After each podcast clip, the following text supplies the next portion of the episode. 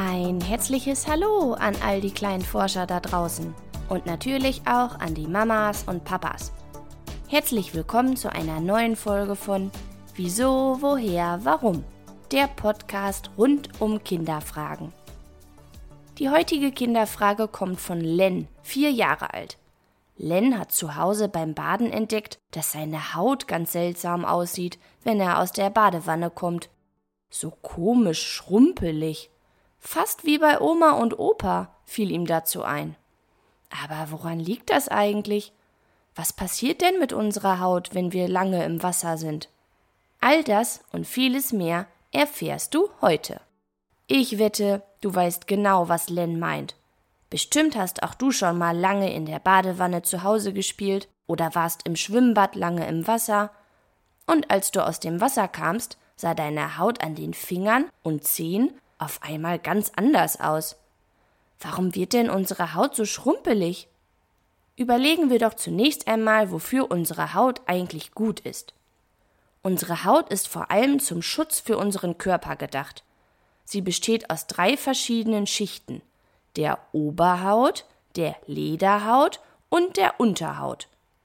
Die Oberhaut besteht zu einem Großteil aus Hornschichten.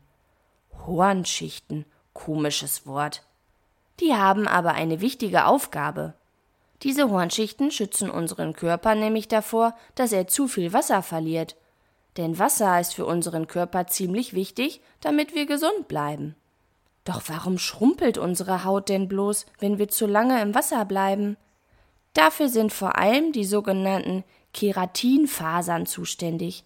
Diese sitzen klitzeklein in der obersten Hautschicht. So winzig klein, dass wir sie gar nicht erkennen können. Aber das ändert sich, sobald viel Wasser kommt. Denn diese winzigen Fasern können Wasser aufnehmen. Wenn das passiert, bleiben die Fasern nicht mehr klein, sondern dehnen sich aus und werden auf einmal viel größer als normal. Und genau das sieht man dann nach dem Baden, ein Schrumpelmuster. Gleichzeitig gibt es aber auch noch eine andere Erklärung. Und zwar sind wohl auch unsere Blutgefäße an unserer Schrumpelhaut beteiligt. Blutgefäße hast du eine Menge in deinem Körper. Du kannst sie dir ungefähr wie viele kleine Straßen in deinem Körper vorstellen, die von deinem Kopf bis nach unten zum kleinen Zeh führen. Auf diesen Straßen wird das Blut also in alle noch so kleinen Bereiche deines Körpers transportiert. Und genau diese Blutgefäße sitzen natürlich auch in deinen Fingerspitzen.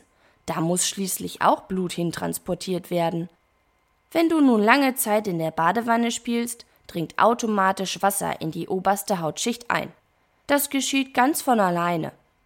Dadurch machen sich die Blutgefäße kleiner. Gleichzeitig wird deine Haut wie ein Schwamm. Ja, genau, ein Schwamm.